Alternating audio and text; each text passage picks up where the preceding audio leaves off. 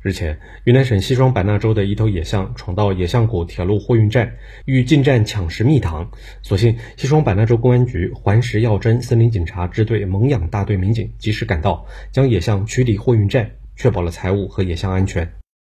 据野象谷货运站工作人员介绍，最近货运站里有一批待发货的蜜糖，因香味四溢，吸引了嗅觉灵敏的野象。三月十四号晚上，民警赶到现场后，发现一头成年公象在附近徘徊。不远处的橡胶林里还有一群象。云南省西双版纳州公安局环石药侦森林警察支队蒙养大队副大队长丁武通：由于过来就有这个很香的这个糖的味道，后面我们站长给我们介绍了说他们里面有糖，我们就想到应该是很可能就是闻到这个味道，所以他一直往这个往我们站这个方向靠。